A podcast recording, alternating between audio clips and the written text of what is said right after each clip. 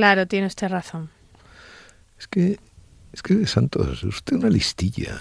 Ah, sí. Eso me lo han dicho siempre. Se lo han dicho, se lo han dicho siempre, ¿no? Se lo han dicho siempre. Es uno de mis defectillos.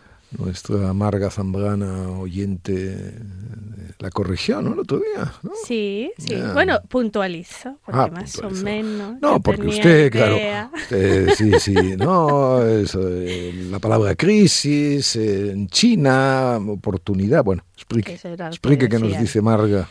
Eh, que fue exalumna suya, ¿verdad? Fue alumna suya. Y una de las eh, buenas alumnas que tuve, efectivamente, sí, sí. Yo, ya sabe usted que yo nunca puse más allá de notable en mi vida académica. Ah, nunca, ah, sí, eso no lo sabía. Sí, nunca encontré oportunidades para, porque claro, en fin, eh, eso sí, era un profesor completamente eh, benevolente, aplicaba la máxima aquella de mm, eh, Pisuñé cuando decía aquello de, no, pero le preguntaban, pero profesor, ¿por qué usted es tan benevolente con sus alumnos y tal y los aprueba a todos?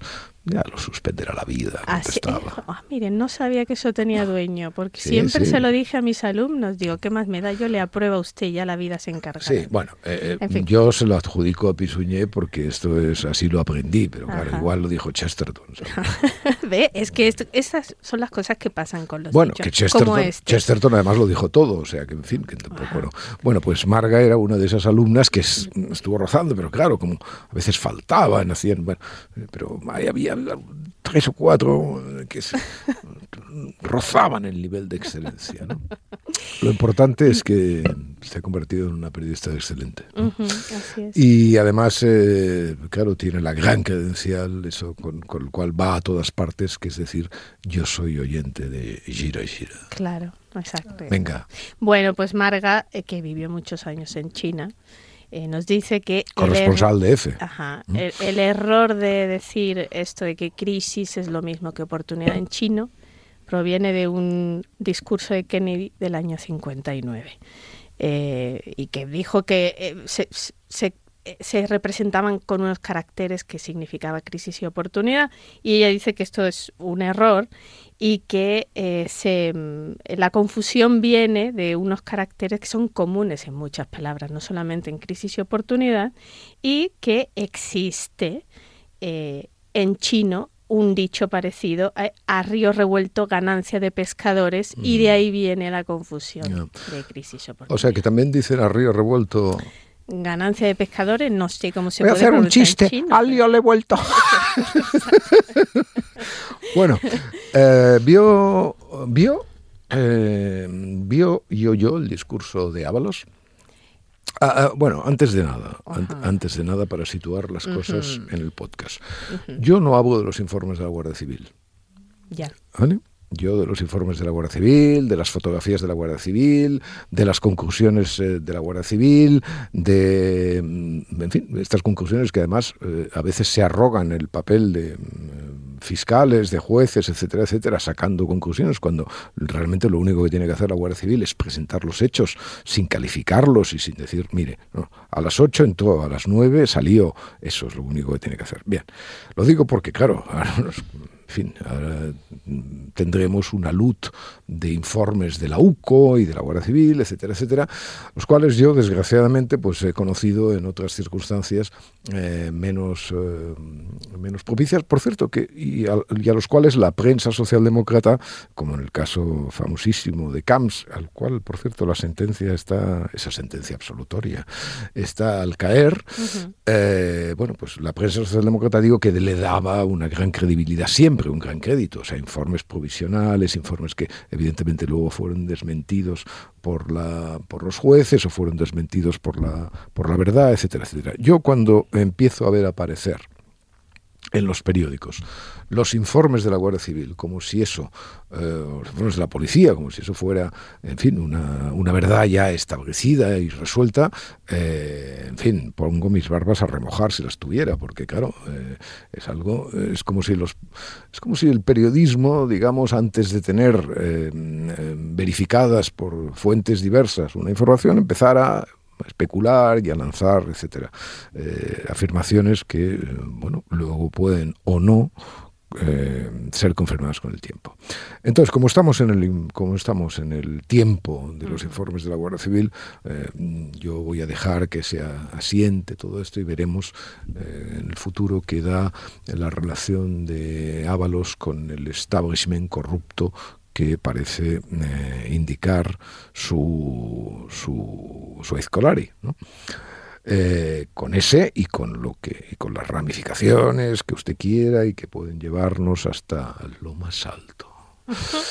Es curioso porque en esta ocasión lo que usted llama prensa socialdemócrata está muy de acuerdo con usted y está diciendo, bueno, vamos a ver, vamos a ver. Claro, por eso digo, ¿no? naturalmente, por eso digo que es extraordinario, ¿no? O sea, ahora, ahora la prensa socialdemócrata adquiere esa, esa naturaleza reposada, que sí, hay esos informes, yo Mire, eh, esa es la teoría del periodismo como riñón de la sociedad o como hígado, como usted prefiere, o como filtrador. O sea, eh, en, esa imagen, porque tampoco, en realidad todas estas cosas que decimos, no, el viejo periodismo, todo esto, todo esto es imaginario, ¿eh? porque efectivamente yo diría que las, las garantías deontológicas del periodismo no han hecho más que aumentar. Pero bueno, en fin, tendría que escribir un libro sobre esto, lo escribiré también y por lo tanto ya lo veremos. Pero eso que llamamos no el viejo periodismo, sino la idealización de, lo que creemos que debería ser nuestro oficio, etcétera, etcétera,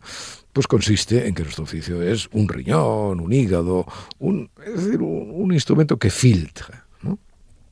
Y que naturalmente filtra pues en función de los sesgos que cada uno tenga, de las empresas que periodísticas, de todo lo que usted quiera, pero filtra, filtra. ¿eh? Es decir, no, no viene el grifo de la Guardia Civil, eh, manando y usted le da paso libre, porque la Guardia Civil tiene intereses. Eh, y no son esos intereses necesariamente corruptos ni necesariamente vergonzosos, no, tiene intereses tiene los intereses que tenemos todos de que a veces en la vida gane nuestro caballo. O sea, de que aquello que hemos estado investigando, etcétera, etcétera, bueno, hemos llegado a unas conclusiones que nosotros creemos que son veraces, ¿no? Y entonces, pues, tenemos interés en, defenderlas y, naturalmente estamos mm, sometidos a sesgos, a equivocaciones, a errores, a la depuración del tiempo y sobre todo la depuración del principio de contradicción, que es la base de nuestro sistema de derecho y el sistema, mm, digamos, de la verdad eh, científica, jurídica, con esos adjetivos que usted quiera eh, atenuarla, pero que evidentemente dan luego, después de todo este proceso, pues una, una, una determinada hipótesis sobre las cosas. ¿no? Entonces, eh, yo, ese papel de hígado, de riñón y tal, más o menos idealizado, mm, me parece que tenemos que seguir defendiéndolo. Y por lo tanto, no vamos a hablar de, lo, de la UCO, sino que vamos a hablar del gran Ábalos, que apareció el otro día en, eh, en, el Congreso de los Diputados en un discurso muy largo en el cual anunció la retirada, su paso al, al grupo mixto. ¿no? Eh, ¿Usted lo vio, Santos? Lo vio y lo oyó. Sí, lo vi. Eh, al borde de las lágrimas pareció por momentos. No, por momentos no. Pareció al borde de las lágrimas al final, cuando se dirigió a los compañeros. Los compañeros y compañeras. Mm. Sí, había defectillos en ese. Eh, pero vamos a ver. fíjese usted, fíjese usted qué pasa con Ábalos, ¿no? Eh, ¿qué, es, ¿Qué era Ábalos hasta este momento? Es que es muy interesante el caso. Ábalos hasta ese momento era eh, un aparachic, ¿vale? Putero, no olvidemos esta palabra, ¿eh? putero. Sí, sí. O sea, Ábalos ha sido, ha sido arrastrado por, por nightclubs de, de esos que encuentra uno en, la, en, las, en las carreteras de Benavente, ay, perdón, por los de Benavente, que tenemos ahí una colonia de, de oyentes extraordinaria, ¿no? De, aquello, Margarita se llama mi amor, con neones eh, de color violeta para más Inri. Los de La Mancha y Dulcinea. Ah, exactamente. Este tipo, de, este tipo de lugares mm, absolutamente fascinantes. Cada vez menos, ¿eh? Están desapareciendo. Están desapareciendo, ¿no? Bien. Bueno, pues eh, Ábalos está ahí. ¿eh? Ábalos está ahí, está como un fontanero sucio, como un aparache. Está, o sea, está como realmente como un hombre mm, que se dedica a los trabajos sucios. Y que además él es sucio. Esa es la imagen que tenemos de Ábalos hasta este momento. Y eso eh, es así, con independencia de que, eh, por supuesto, eso responda o no a la verdad. Luego tenemos eh, a esa imagen añadida otra que es su torpeza. Porque, claro, hemos olvidado algo muy rápidamente. Y es que Ábalos fue el que presentó la moción de censura que acabó ignominiosamente gracias al magistrado de Prada y gracias al corrupto eh, planteamiento del presidente del gobierno, acabó con eh, la presidencia de Mariano Rajoy. Y el, la carnicería, pero la carnicería dialéctica a la cual Rajoy sometió a Ábalos en esa sesión de en esa moción de censura fue inolvidable. ¿eh? Claro, Rajoy es uno de los, bueno, yo creo que es el más brillante parlamentario que ha tenido eh, el Partido Popular. O sea, creo que Rajoy es un parlamentario de, primerísimo nivel, ¿no? Y desde luego lo destruyó. O sea, lo destruyó por completo. Entonces, eso tenemos, pues eso, un hombre así, destruido, asociado a lo peor, asociado, etcétera, etcétera. Y de repente este hombre dice no, se planta ante, ante las cámaras y larga un discurso, bueno, de, casi media hora de duración, ¿no? Más o menos. Sí, más o menos. ¿Ah? De casi media hora de duración, eh, que no leyó, que no leyó, que tenía, eh, evidentemente tenía, tenía notas, eh, seguramente, ¿no? Tenía alguna nota, pero porque parecía mirarlo, pero la mayor parte de su discurso fue eh, fluido, fue dicho, ¿no? Que los discursos políticos uno agradece mucho que sean dichos. Así es. ¿eh? El presidente del gobierno nunca los dice, siempre los les y se ha dado cuenta. Mm, no, bueno, no suele decirlos, efectivamente. Sí, en la sesión de control de todas maneras suele actuar, bueno, a veces coge alguna nota y tal. Pero bueno, a mí los discursos políticos han de ser dichos, a mi juicio. ¿no? Otra cosa es que, evidentemente, eh, el afán de perfección a veces lleve a, los diputados a mm, tener que leer y es verdad que hay que agradecer eso porque suelen ser cosas precisas y tal, pero, pero claro, la cuestión emocional de un discurso dicho no, puede estar. Por cierto, hablando de Boadella, hablando de Boadella, el que fui ayer a ver la otra vez la ya he visto dos veces la bueno, la he visto tres, porque la vi una vez en los ensayos en eh, está estupenda. Yo voy a ir hoy, así que. Ah, va usted. Ah, pues está estupenda, está estupenda, está estupenda. Bueno, ayer estuvo Fonsere, pero, bueno, una, cosa de impresión absoluta, pero de impresión, ¿eh? O sea, realmente es un actor memorable. Y además, es un actor que está envejeciendo de tal manera que yo le aseguro que los, las 20 o 25 obras que todavía tenemos que ver de él van a ser cada una de ellas mejor que la anterior. Se está convirtiendo en algo, realmente en un actor mítico. Su interpretación ayer del, rey emérito eh, fue absolutamente portentosa. Y desde luego se ganó el público que estaba en, ese teatro tan divertido de la Infanta Isabel, tan bonito, tan de Madrid, tan pequeñito, tan una bombonera, bueno, estupendo. Eh, bueno, pues disfrute, disfrute porque, porque hay que disfrutar. Bueno, pues Boadella, eh, joder, una vez cuando le dieron el premio el premio, nos dieron a carreras, a, él y a mí, compartiéndolo el premio Columnistas del Mundo. yo acababa de llegar al periódico y tal, y nos dieron el premio ese por todos los, la cosa de ciudadanos y tal. Y entonces el tío va, se levanta y larga un discurso de agradecimiento sin leer una sola palabra, que yo me quedé absolutamente, pero digo, pero, pero bueno, pero este hombre un discurso de un cuarto de hora tal y cual, sin una, sin una vacilación, sin una tal. Y cuando baja del escenario, del, del atril, le digo, pero joder, pero, pero, pero qué pedazo de discurso te has largado, pero sobre todo, pero coño, pero digo, es que no sabía de memoria. Como buen actor, así lo había aprendido de memoria.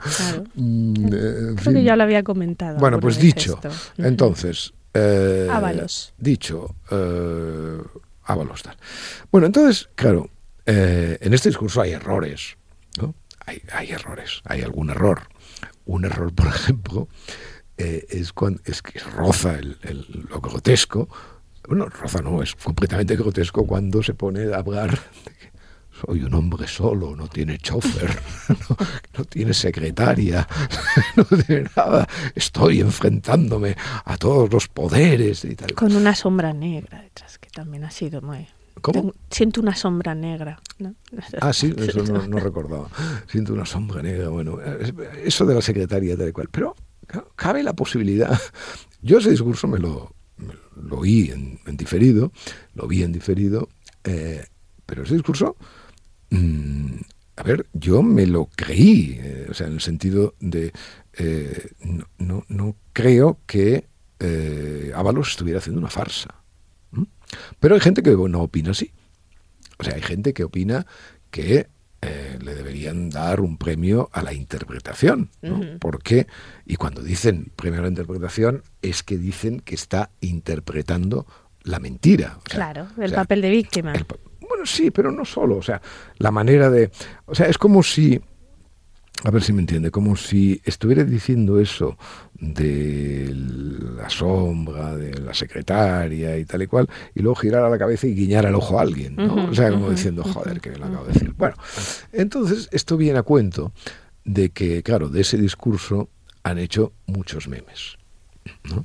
Han hecho muchos memes y, yo he visto un, par, ¿no? Hay, hay, uno, hay uno muy, muy divertido que es que le ponen a ese trozo concreto la música de Solo ante el peligro. Y entonces, claro, entonces eh, cuando uno oye eso con esa música, claro, el guiño en el ojo, el guiño en el ojo es más plausible. Es más plausible, sobresale, ¿no? Sobresale el guiño en el ojo.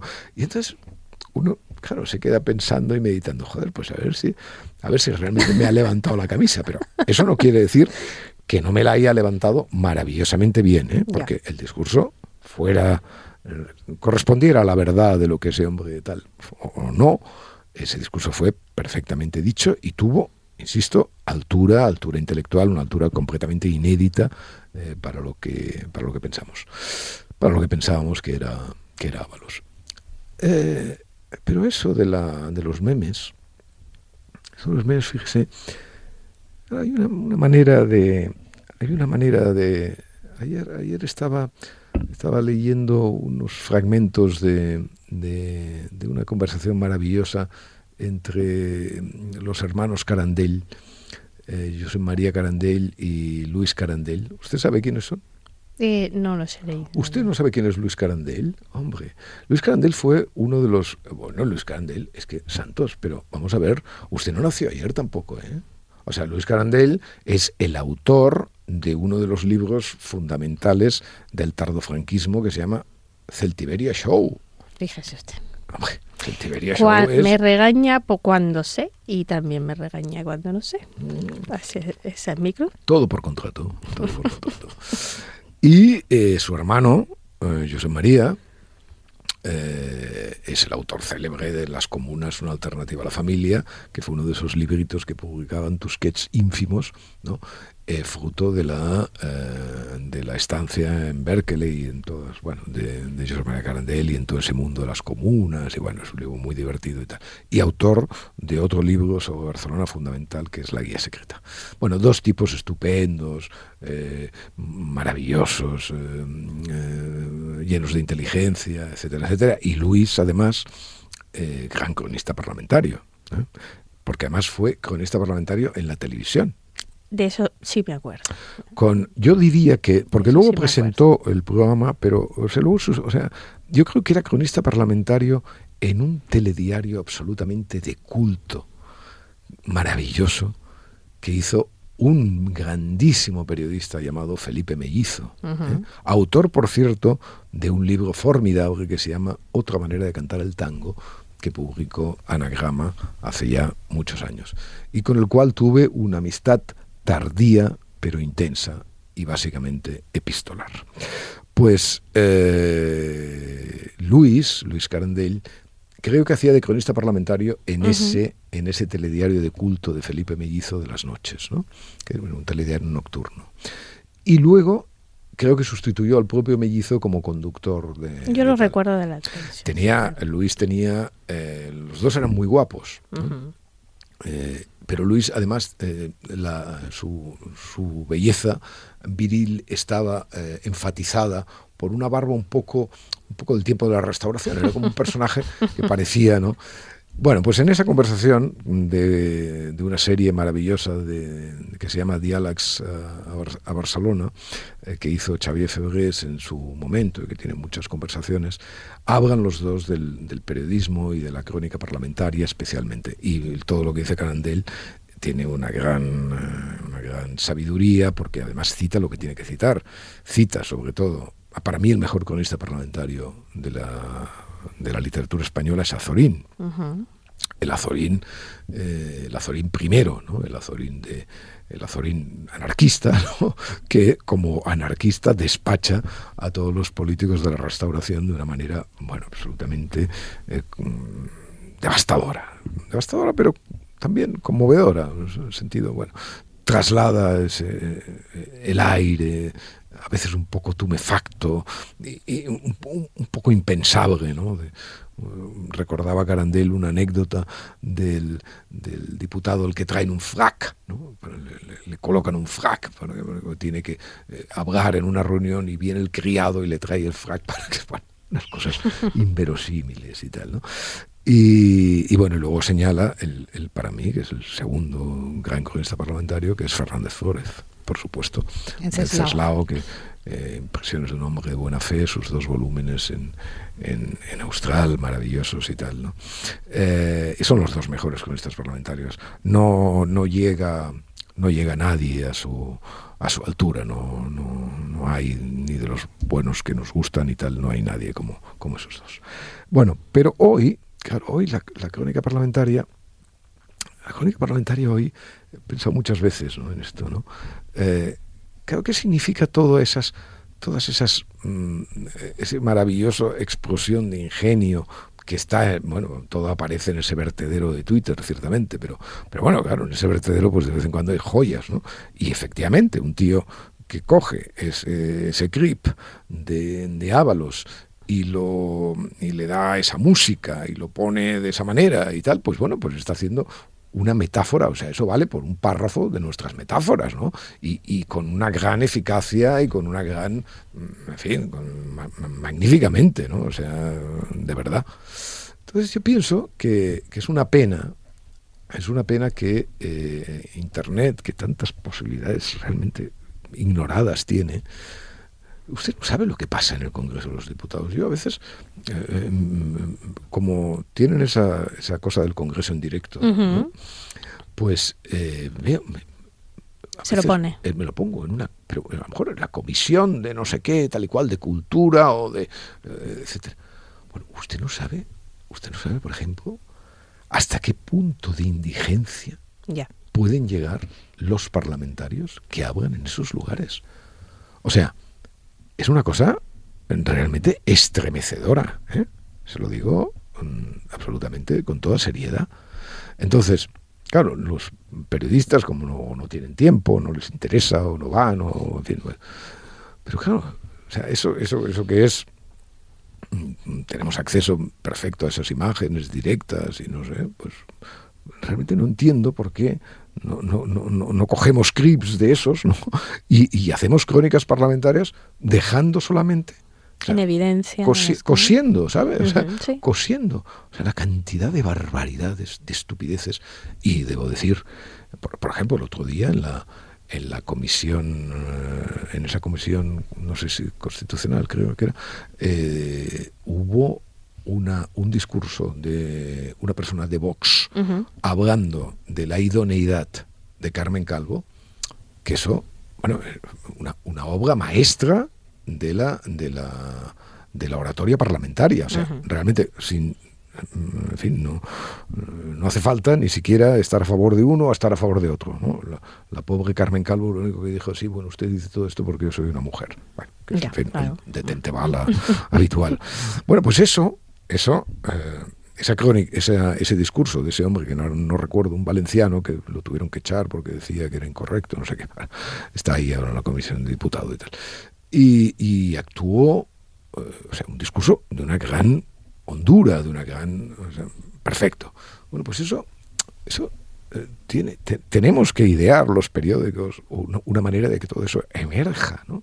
Porque todo eso está pasando ahí, está pasando con nuestro dinero público, tenemos acceso a las imágenes y podemos construir maravillosas crónicas parlamentarias que fueran solamente el eco. Bueno, póngale música solo ante el peligro, póngale Espartaco, póngale lo que sea, trabajemos con ello, pero hagámoslo.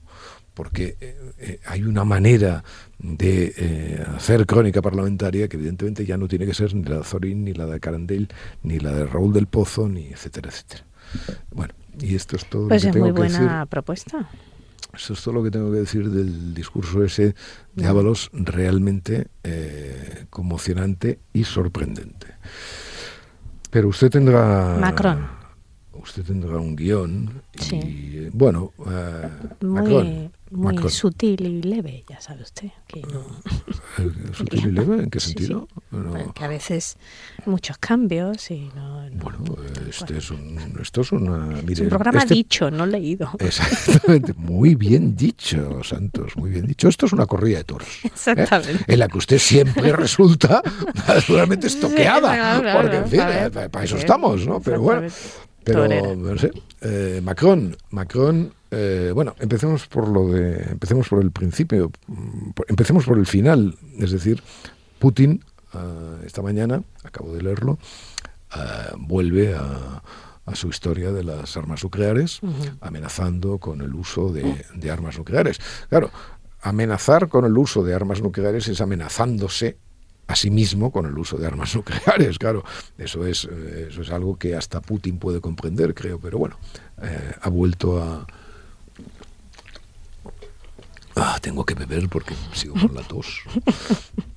Ha vuelto a amenazar a Occidente y a la libertad.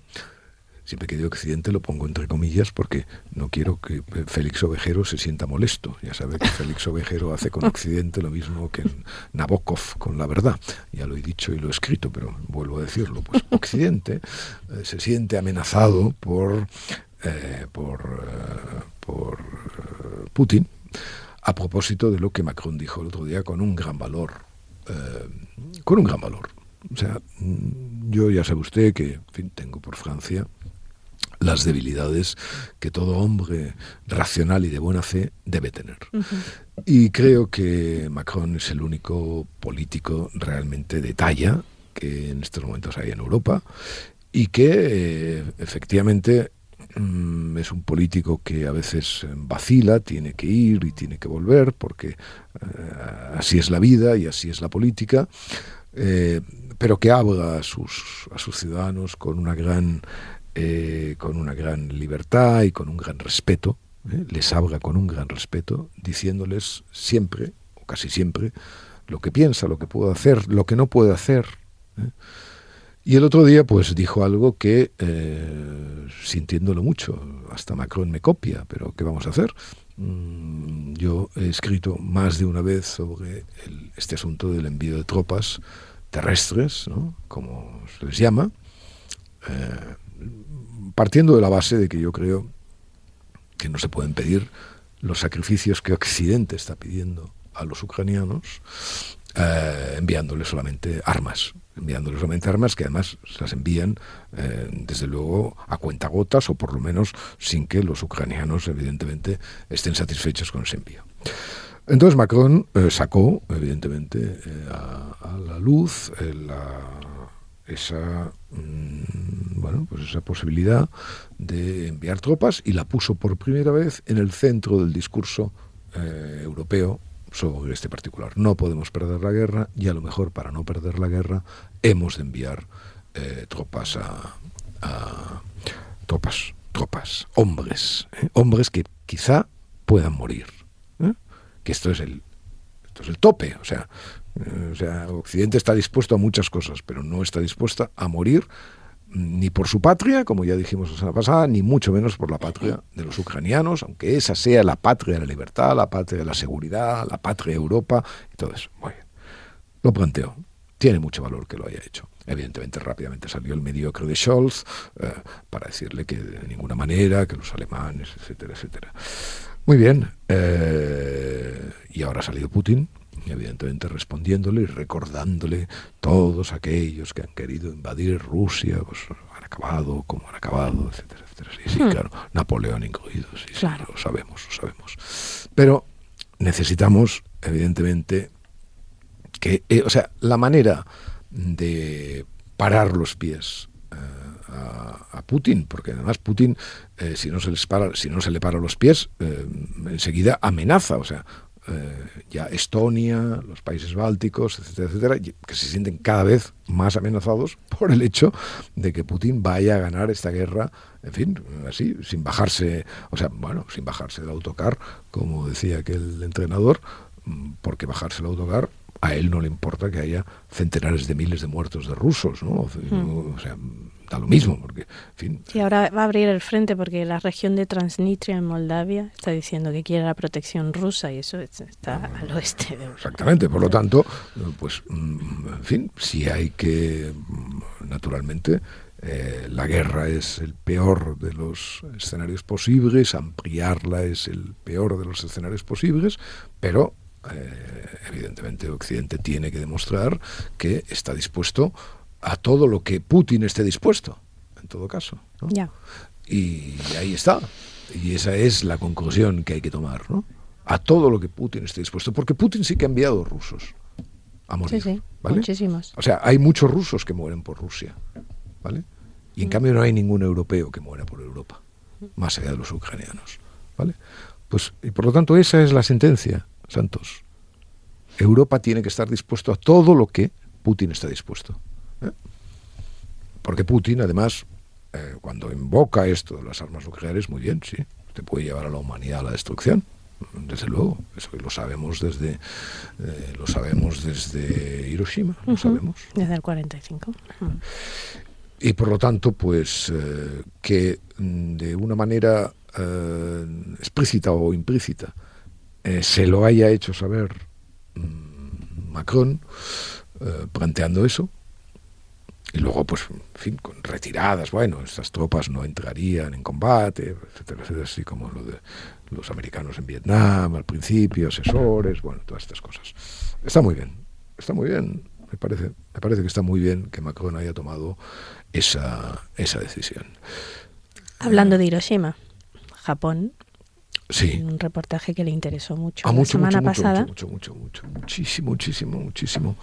Eh, que en 40 años un tercio de la población de Japón va a desaparecer por los problemas de natalidad que hay. Sin duda.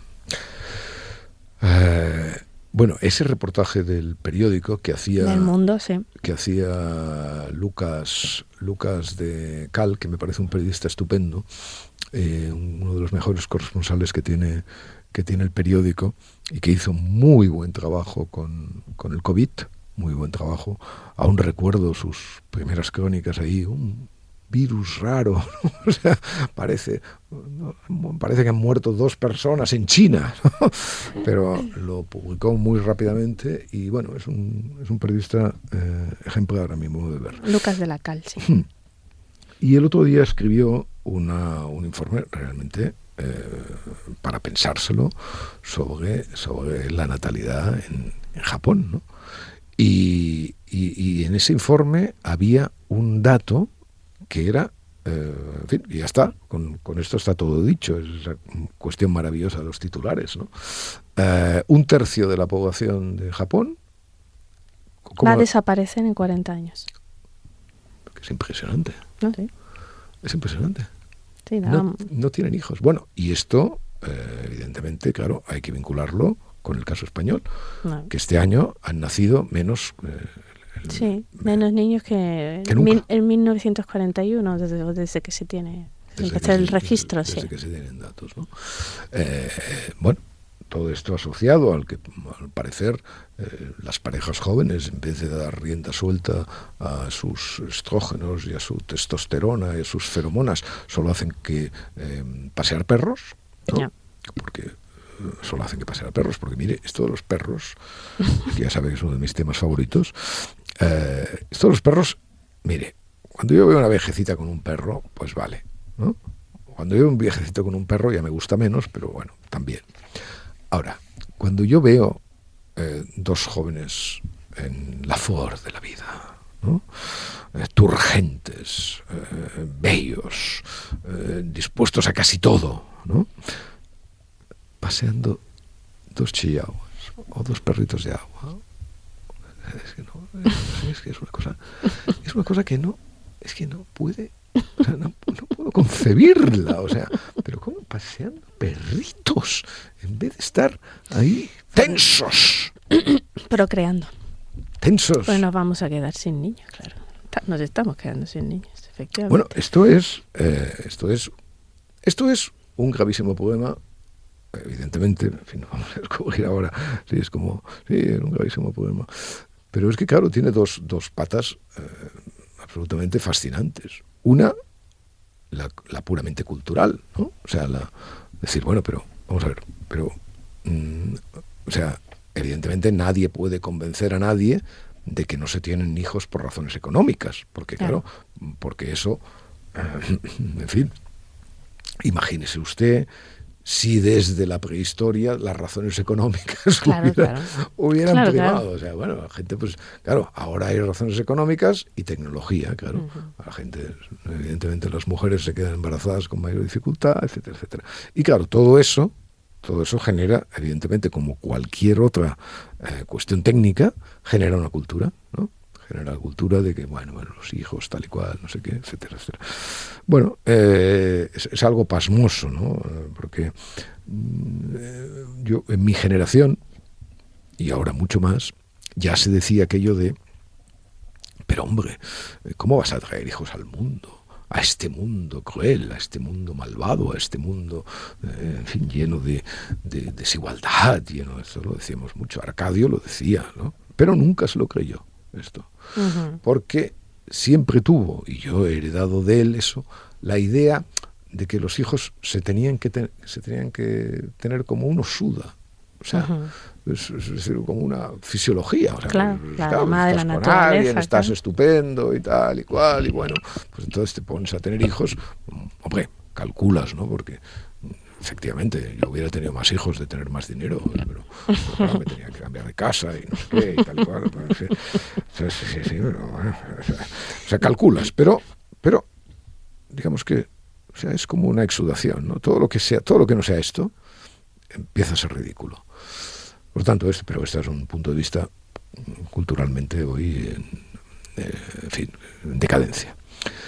Y luego, claro, la cuestión fundamental de la emigración, ¿no? Porque, eh, claro, el problema de Japón, o sea, em, Japón, ¿qué le pasa a Japón? Japón tiene, yo creo que es el país del mundo, el país occidental, ¿no? Que tiene más restrictivo respecto a la migración, migración, ¿no? Porque además tiene, profundas barreras culturales. Bueno, el caso de España no es, por supuesto, el mismo, pero eh, la emigración aquí, y, en fin, no sé si leyó usted el otro día la entrevista, la entrevista de esta, de esta pasmada de, bueno, pasmada no, realmente pasmada es un mal adjetivo para ella, ¿no? Eh, eh esta de, la alcaldesa de Ripollet. No, así que, decía que usaban la migración en su contra, ¿no? Ripoll, sí, sí, sí. Yacuría le hizo una estupenda entrevista en la cual pues ella en fin, se, se, se, se, se exhibía, retrató, se, exhibía, se exhibía. Retrató. Eh, hay que seguir muy atentamente todos estos discursos de los nacionalistas. Sabe usted que yo eh, leo muchas cosas. Y una de las cosas de las que estoy muy contento de haber leído este año son los discursos, ahí son los diarios del anterior presidente de la Generalidad, eh, Quintorra. Quintorra, sí, ha dejado que, por, cierto, Supremo hoy le ha confirmado la, la pena por desobediencia y tal. Bueno, Pues estos, eh, sigo bebiendo, ¿eh? aviso a que nadie piense que he perdido el hilo. ¿no? Eh, estos diarios son, mm, son realmente de un valor, o sea, un valor para ver hasta qué punto de histeria, de ineficacia, etcétera. Mm, porque claro, explican lo suyo, pero también explican lo que hizo el gobierno español, lo que hicieron otros gobiernos, lo que hicieron los comisionistas, por cierto, que estamos hablando de ello.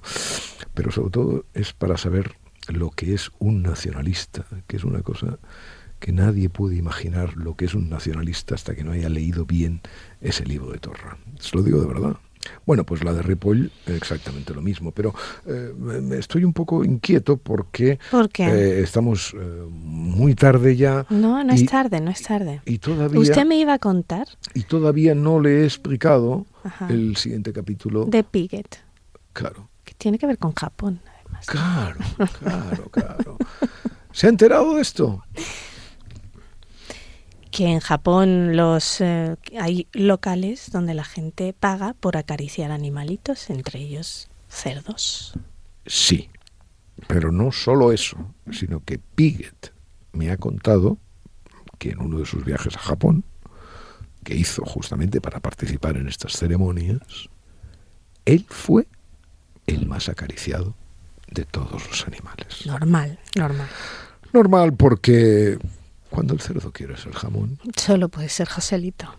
Muy bien. Y ahora, antes de acabar, tengo un gravísimo eh, poema mm, logístico. ¿Qué le pasa? Bueno. ¿Se va a algún eh, sitio? ¿eh? No. mire, me, me duele. O sea, ¿usted sabe la cantidad de libros que tengo que leer? Ya. Porque esta es otra de las cosas importantes. Eh, mm, yo creo que hay poca gente que lea libros, pero siempre ha habido poca gente que lea libros. Pero bueno, no sé si en la élite, tengo a veces dudas de si en la élite se leen más libros ahora o menos. Mm, supongo que menos, por culpa de los aparatos. Sí, eso los editores lo tienen bastante medido. No sé, no sé, no. Los editores tienen eh, versiones distintas sobre ese particular. Yo no, no iría tan deprisa. Bueno, Pero bueno, eh, sea lo que sea, yo siempre me quejo de que la gente no lee libros. Porque se nota, o sea, se nota en las columnas, por ejemplo, se nota en los artículos, se nota en los programas de televisión, de radio. No, no, no hay referencia. Esto mismo de Torra. ¿Usted cree? ¿Cuánta gente cree usted que ha leído los diarios de, de Torra? ¿50 personas? Menos. Pero yo soy una de ellas. ¿eh? Bueno, pero ahora tengo una acumulación tal de libros eh, y de los cuales me gustaría no solamente leerlos, que por supuesto, eh, sino, sino dar noticia, pero claro, es, prácticamente imposible. y ahora voy a, voy a, voy a dar una lista y seguro que voy a olvidarme de, de, muchos de ellos que tengo aquí. Mire, hace mucho tiempo que eh, quiero leer el libro este de Ricardo Duda, Mi padre alemán. Ah, está muy bien. Yo lo he leído. Usted lo ha leído, ¿no? Pues eh, me parece eh, que, que, es un, libro que tengo que leer y que está... Trata los temas que a usted le gusta. Exactamente. Y que está ahí y que no consigo leer y voy a imponerme leerlo. Tengo que leer, que le hicieron una entrevista el otro día, La religión woke de este francés Bronstein, que em, le hicieron una entrevista en el, en el periódico el otro día y me interesó. No sé quién es Bronstein, no he leído nada de él, pero mm, voy a leerlo. Ya lo tengo yo ese. Sí. Listo en la mesita de noche. Perfecto. Tengo que leer eh, la biografía de Puchantik, y de su víctima, el policía Anguas, que ha escrito Manuel Calderón y que se llama Hasta el último aliento, ¿vale? Y que ha sido premio Tusquets de, de biografía. Iba a leer el de Nicolás Sesma, ni una, ni grande, ni libre, la dictadura franquista, pero visto las estupideces que dice sobre la política de Franco y los judíos, eh, lo quito absolutamente del, Ah, eh, del panorama. Tengo que, estoy leyendo, estoy leyendo contra el feminismo de mi amiga Teresa Jiménez. Este lo estoy leyendo. Este lo estoy leyendo. Y usted tiene también ahí una una una, una cosa. Va, va va a pu- publicar un libro. No, ya está, ya está en librerías. Ah, ya está. ya, está, en librerías. eh, Teresa Jiménez Barbat participa en él y se llama Indomables. Somos bien. 10 mujeres hablando de, bueno, de los problemas de natalidad, problemas de las mujeres reales Sí. y contra el discurso oficial. Ya, pero bueno, usted también eh, se llaman indomables así. Sí, no claro, les llaman, ¿no? Se llaman, no. Quiero Hombre, decir que ustedes supuesto. tienen, tienen de ustedes una. Claro, una- no nos mandan ni partido ni varón. Ya, ya, pero. Eh, ¿Qué tal? Impresionante. Impresionante, Santos. Sigo. Eh, la tiranía de la mediocridad, porque debemos salvar el mérito, de Sophie Coignard. Eh, querría acabar, mm, eh, que lo tengo medio leído, el de Jeff Hawkins, eh, Mil Cerebros. Eh, también tengo a medio leer el de Timothy Garton Ash, Europa, una historia personal. Pues ya son, muchos son. Bueno, muchos son. Y para más Inri, y para más Inri, eh, espero la semana que viene que se dignen los eh, editores a facilitarme las galeradas de uno de los libros que sin duda tengo más interés de leer eh, ahora y siempre, que es la biografía de Josep Pla, que al parecer, y digo al parecer porque, en fin, dan noticias de ella, pero nada se sabe, al parecer ha escrito eh, uno de esos libros que, eh, en fin, uno espera eh, con una pasión que va más allá, desde luego, del propio, del propio hecho de la lectura. Y mira que eh, higiénicos, limpios, educaditos, cultos, hemos acabado hoy usted y yo. Así es. Pero Así es. nunca lo olvide. ¿Qué? Al mundo nada le importa.